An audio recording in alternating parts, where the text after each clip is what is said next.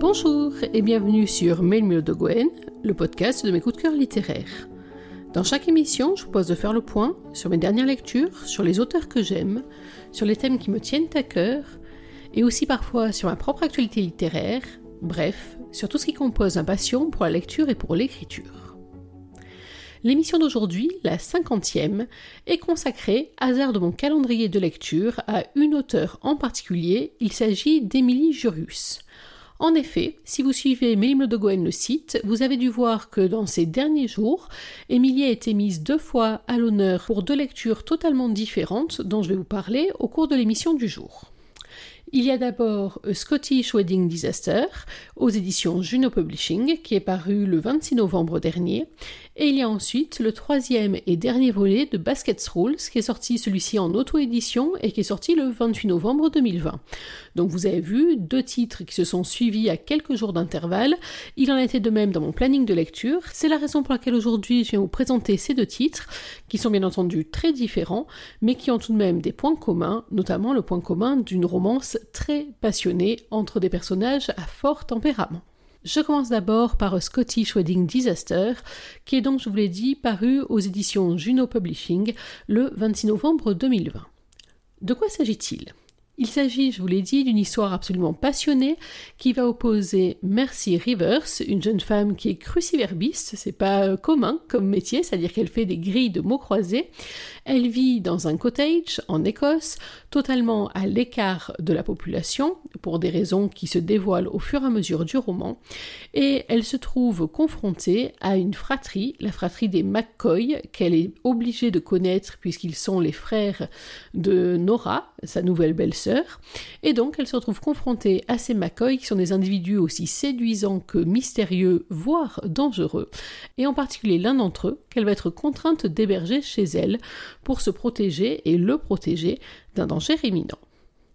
Alors, je vous pose le décor de manière un peu plus précise. L'histoire commence lors du mariage de James, le frère de Mercy. Ils sont absolument inséparables, ils viennent d'une famille peu banale et donc ils ont toujours pu compter l'un sur l'autre, y compris dans les heures les plus dures.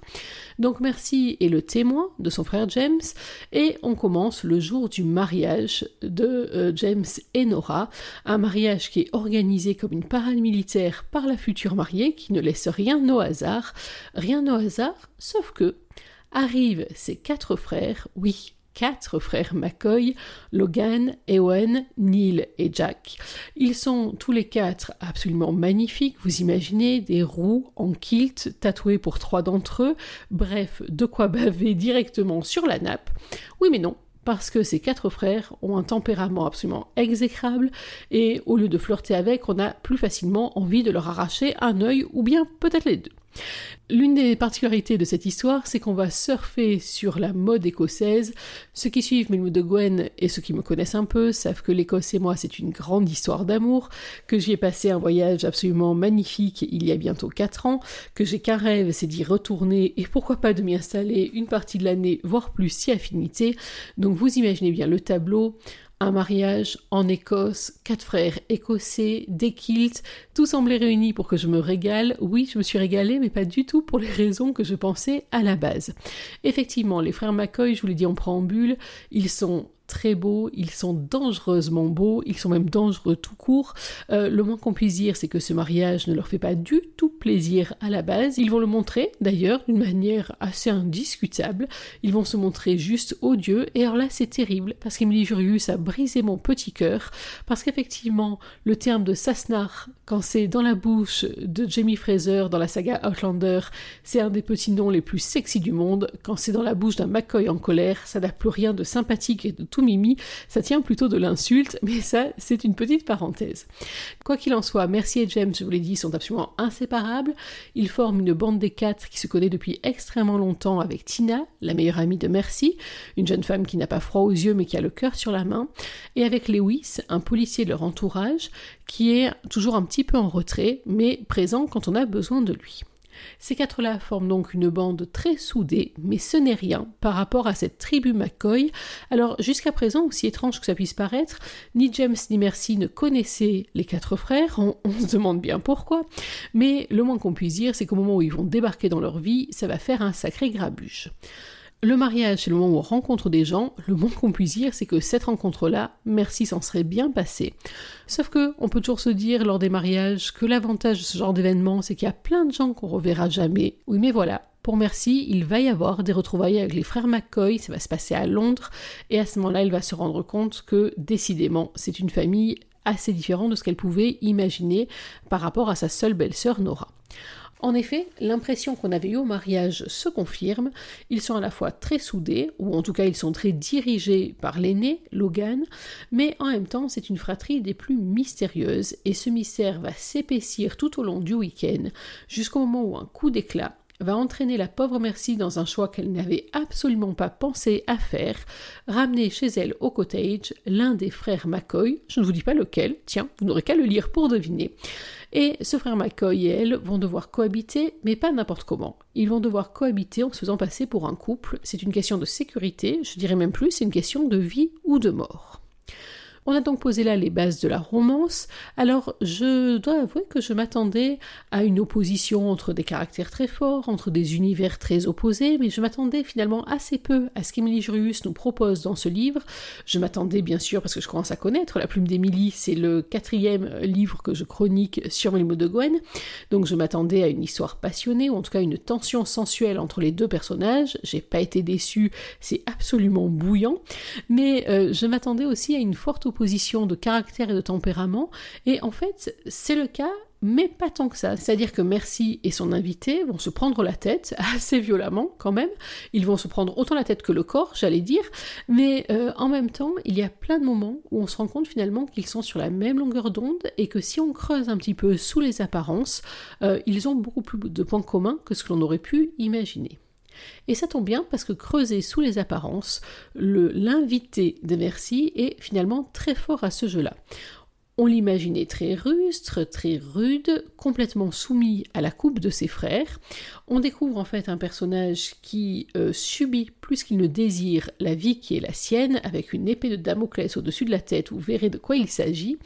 Et en tout cas, quelqu'un qui finalement aspire à une vie très différente, euh, à une vie plus proche de la nature, plus éloignée des gens, à une vie plus manuelle. Il a entre autres des grands talents en menuiserie, cet invité. Bref, finalement, on se rend compte que alors que cette cohabitation devait s'annoncer comme étant la plus explosive de toutes, il y a des chances que des choses puissent se mettre en place mais c'est sans compter la fameuse épée de Damoclès que j'évoquais il y a quelques instants. Vous avez vu, hein, c'est très très frustrant parce que je ne peux pas vous en dire trop. Euh, ça serait dommage de nuire au suspense de ce roman, mais justement, du suspense dans ce roman, il y en a, il y en a même beaucoup. Il y a beaucoup de rebondissements. On est dans une romance à suspense, ça veut dire qu'on a de la tension à tous les étages, la tension sensuelle entre les deux personnages, je l'ai déjà évoqué, mais aussi une tension de toutes les pages parce que la situation autour du cottage est une situation potentiellement dangereuse, que c'est une espèce d'échiquier sur laquelle chacun place ses pions au fur et à mesure et que le moindre mouvement aléatoire, le moindre mouvement imprévu, la moindre réaction d'une super copine qui pense bien faire pourrait entièrement déséquilibrer le jeu et euh, avoir des conséquences assez terribles. Je ne vous en dis pas plus pour le moment, par contre, je vais vous lire un extrait. Eh oui, ça faisait longtemps que je n'avais pas fait cet exercice-là. Je vais vous lire en fait juste le prologue de ce roman pour que vous soyez un petit peu dans l'ambiance. On est donc le matin du mariage et c'est Merci qui a la parole. Euh, c'est un roman, il faut le savoir, qui est à deux voix, même trois voix. Il y a un moment où on a euh, quelques incursions d'autres personnages, mais essentiellement entre Merci et son invité, on va continuer à l'appeler comme ça. Voilà donc le prologue. Voilà, voilà, nous y sommes. Après des mois, des jours, des heures, des minutes et des secondes de préparations intenses, nous y voilà. Le mariage, le grand jour, le jour J, le plus beau jour de ta vie. Un tel stress et une telle angoisse mêlés à une excitation qui frise le paroxysme. Pourvu que tout se passe comme prévu, qu'il n'y ait pas de couac. Je sais bien que je devrais me détendre, mais je pense à cette journée depuis tellement longtemps que c'est difficile de relâcher la pression qui noue tout le haut de mon dos. À ce stade-là, ce n'est plus un nœud, mais carrément un épicentre que je n'arrive plus à détendre. Je sens que mon ostéo n'aura pour six mois raison de deux séances par semaine. Remarque, il est pas mal. Ah oui, j'ai oublié de vous dire, avant que vous ne me preniez pour une grosse chaudasse, infidèle de surcroît, je préfère éclaircir un point et pas des moindres. Parce que je ne suis pas la mariée. Non, non, moi je suis la témoin du marié. Celle que tout le monde regarde bizarrement, parce que toujours entourée de tous les potes de la vedette du jour. Enfin, d'une des vedettes du jour. Parce que mon frère, oui, c'est lui qui se marie, a eu la bonne idée de me faire participer à son mariage, mais pas en tant que sœur qui se contenterait de faire un petit discours pour faire pleurer mamie. Non, moi je suis une invitée de marque, et je suis donc témoin. Ce qui fait qu'à ce titre, je suis corvéable à merci. Parce que c'est ça, d'être témoin, à rien d'autre. Et je vous entends penser que je suis gonflé parce que je devrais être honoré que mon grand frère m'ait choisi. Vous avez raison, je le suis. Je l'adore, mon frérot, il est le meilleur frère du monde, de l'univers même. Sauf que, devinez qui organise son mariage? Sa future femme, ma future belle-sœur. Parce qu'elle prend tout cela bien plus à cœur que lui, et que moi, et que tous les autres invités réunis. Je ne moque pas, je ne sais pas comment je serai si un jour je me marie. Remarque, pas d'affolement, cela ne risque pas d'arriver. De ce côté-là, vous pouvez vous détendre, moi c'est plus le genre célibataire endurci que le bal des débutantes. Donc, si je me tapais mon kiné, mon ostéo, mon plombier et même mon dentiste, eh bien je fais comme je veux. Voilà. Tout cela étant déjà plus clair dans votre esprit, je continue. Veuillez tout de même noter que ma première expérience ayant été un véritable cauchemar, je ne m'y risque plus vraiment depuis. Donc, nous sommes le matin du mariage. Grosso modo, cela fait un an et des broutilles que nous organisons le plus beau jour de la vie de mon frère et de ma belle-sœur. Vous avez vu, j'ai franchi le cap, je l'appelle ma belle-sœur. Bon, pour de vrai, je l'adore, ma Nora chérie. Le jour où elle est entrée dans la vie de mon frère est à marquer d'une pierre blanche. D'abord parce que mon frère était un spécimen à classer dans la catégorie de célibataire impossible à caser. Pourquoi me direz-vous? J'y viens, un minute, papillon. D'abord, il est super grand, mais vraiment très très grand. Il mesure 2 mètres 02. Il est plutôt beau gosse et assume sa taille. Il ne se tient pas voûté pour passer les portes, il fait comme s'il n'avait pas peur de se cogner la tête dessus, mais moi, je suis une des rares personnes à savoir qu'il fait semblant, parce que les coins de porte, il paraît que ça fait hyper mal. Où en étais-je déjà? Ah oui, mon James, je l'adore. Sauf que moi, je le connais bien, parce que si tu ne le connais pas, il n'est pas le genre de mec accessible. Il est assez solitaire et geek. Un super cerveau dans une super enveloppe, mais dont le système cognitif semble dépourvu de toute connexion avec l'extérieur. Genre, il est beau, il est intelligent, mais il ne le partage pas avec le reste du monde. E.T. dans le corps de Cary Grant, version géant. Bon, maintenant que le décor est planté, je file. Nous retrouvons dans une heure. Il faut encore que je donne les bracelets aux demoiselles d'honneur. Ah mince, j'oubliais juste un petit détail. Je n'ai jamais rencontré la famille de Nora, et apparemment, elle a quatre frères écossais pure souche. Sympa, non? Voilà cette petite lecture pour reprendre les bonnes habitudes de Mélie Mélo de Gwen, le podcast. Vous avez vu euh, l'une des raisons pour lesquelles j'aime beaucoup moi l'écriture d'Émilie Jurius, c'est qu'on est en connexion directe avec le cerveau de ces personnages, là en l'occurrence de Merci. Elle a une façon d'écrire qui est très parlée et c'est vrai que moi j'aime bien ça finalement, notamment euh, quand on est sur une romance comme ça qui est très bondissante.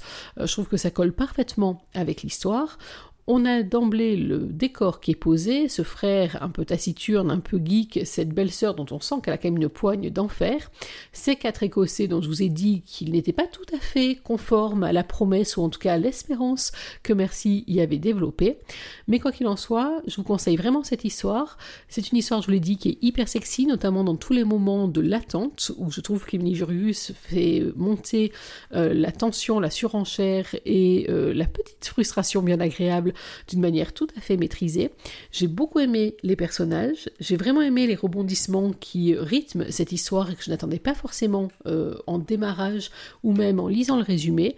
Bref, c'est vraiment une bonne surprise. Ça change un peu des romances écossaises, c'est vrai que ça fait partie des sujets ou des euh, lieux qui en inspirent plus d'une, euh, mais ça change un petit peu et franchement, moi j'ai passé un temps de lecture très agréable. Donc, premier conseil pour Emily Jurius avec Scottish Wedding Disaster aux éditions Juno Publishing. Si vous suivez Mélie Modogoine le site, vous savez que j'ai donc déjà euh, chroniqué pour Émilie euh, un roman ce printemps qui s'appelait The Gash, qui se passait dans le sud de la France, un très beau roman sur la reconstruction que j'avais trouvé euh, vraiment très fort, à la fois la reconstruction physique et la reconstruction mentale. Bref, vous trouverez la chronique sans spoil bien sûr sur Mélie Modogoine le site pour vous donner envie de le lire.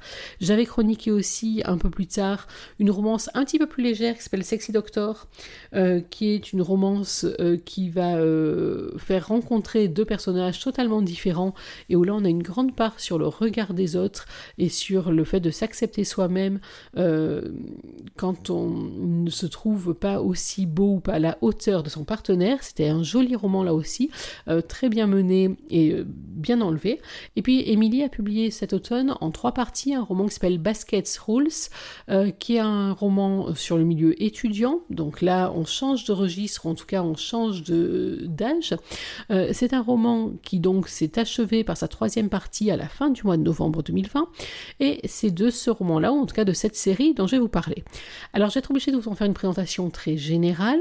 Euh, ceux qui seraient intéressés pour en savoir plus, les chroniques de chaque tome sont en ligne sur Melim de le site euh, pour vous en donner un petit peu plus, mais j'ai été obligée de rester très général. J'ai fini de lire il y a quelques heures, et bien entendu, hors de question de vous divulguer la fin, ça serait gâcher le plaisir. Baskets Rules, de quoi s'agit-il? Contrairement à ce que son nom indique, ce n'est pas vraiment un roman sur le basket. Alors oui, mais non. Le héros, Ezekiel King, joue au basket. Il est même capitaine de l'équipe de basket de Dartmouth, l'université dans laquelle il, étudie. Mais euh, on va avoir finalement assez peu de scènes euh, sur le basket en soi. On va croiser des matchs par-ci par-là, mais c'est pas là que se passe l'essentiel de l'intrigue. Donc si vous pensiez euh, lire une romance sportive, c'est pas exactement là-dessus. C'est une romance très différente mais très riche.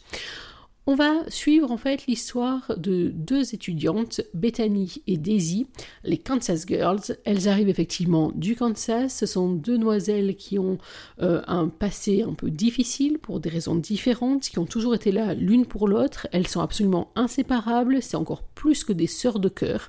Elles sont très opposées l'une à l'autre. Elles viennent d'intégrer Dartmouth. D'un côté, Daisy, c'est une jeune fille un peu modèle.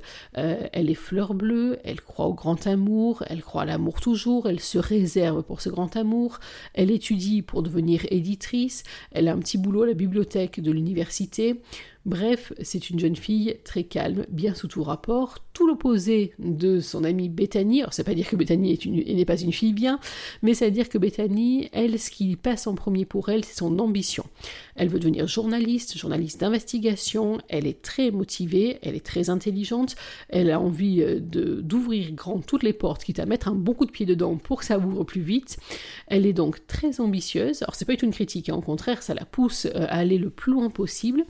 Euh, euh, elle, les sentiments, elle y croit très peu parce que son passé euh, la, forcé à admettre que ben, on peut être abandonné du jour au lendemain. Donc elle ne s'attache pas. Elle a une vie euh, sexuelle qui par contre est assez bondissante et rebondissante, mais c'est une nuit pas plus, histoire de combler ses désirs sans pour autant prendre le risque de s'attacher, parce que s'attacher, elle le sait, c'est prendre le risque de souffrir.